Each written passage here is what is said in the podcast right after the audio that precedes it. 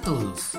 Hoy compartiré con ustedes un cuento llamado Los elfos y el zapatero, que fue escrito por los hermanos Grimm y dice así: Hace mucho, mucho tiempo vivía en un país mágico un humilde zapatero, tan pobre que llegó un día en que solo pudo reunir el dinero suficiente para comprar la piel necesaria para hacer un par de zapatos.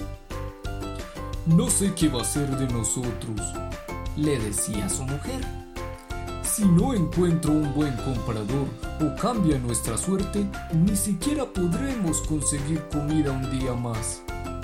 El zapatero entonces cortó y preparó el cuero que había comprado con tanto esmero que el cansancio llegó prontamente. Así que decidió terminar su trabajo al día siguiente pues estaba ya muy agotado para continuar. Después de una noche tranquila, llegó el día y el zapatero se dispuso a comenzar su jornada laboral. Cuando de repente descubrió sobre la mesa de trabajo dos preciosos zapatos terminados. Estaban cosidos con tanto esmero con puntadas tan perfectas que el pobre hombre no podía creer lo que veían sus ojos. Tan bonitos eran que apenas los vio un caminante a través del escaparate, pagó más de su precio real por comprarlos. El zapatero no cabía en sí de el gozo y fue a contárselo a su mujer. Con este dinero podré comprar cuero suficiente para hacer dos pares.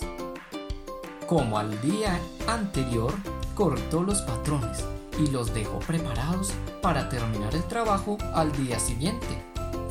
De nuevo se repitió el milagro y por la mañana habían cuatro zapatos, cosidos y perfectamente terminados. Estaban puestos sobre su banco de trabajo. También esta vez hubo clientes dispuestos a pagar grandes sumas por un trabajo tan excelente y unos zapatos tan bonitos, tan perfectos. Otra noche y otra más, siempre ocurría lo mismo. Todo el cuero cortado que el zapatero dejaba en su taller aparecía convertido en precioso calzado al día siguiente. Así pasó el tiempo y la calidad de los zapatos del zapatero se hizo famosa y nunca le faltaban clientes en su tienda, ni monedas en su caja, ni comida en su mesa. Ya todo era bondad, bendiciones y alegrías en su hogar. Sin embargo, se acercaba la Navidad, cuando comentó a su mujer, ¿Qué te parece si nos escondemos esta noche para averiguar quién nos está ayudando de esta manera? A ello le pareció buena la idea a su mujer y esperaron acurrucados detrás de un mueble a que llegara alguien. Daban doce campanadas en el reloj cuando dos pequeños duendes desnudos aparecieron de la nada y trepando por las patas de la mesa alcanzaron su superficie y se pusieron a coser. La aguja corría y el hilo volaba y en un santiamén terminaron todo el trabajo que el hombre había dejado preparado. De un salto desaparecieron y dejaron al zapatero y a su mujer estupefactos. ¿Te has fijado en que estos pequeños hombrecillos que vinieron estaban desnudos? Podríamos confeccionarles pequeñas ropitas para que no tengan frío indicó al zapatero su mujer. El zapatero entonces coincidió con ella.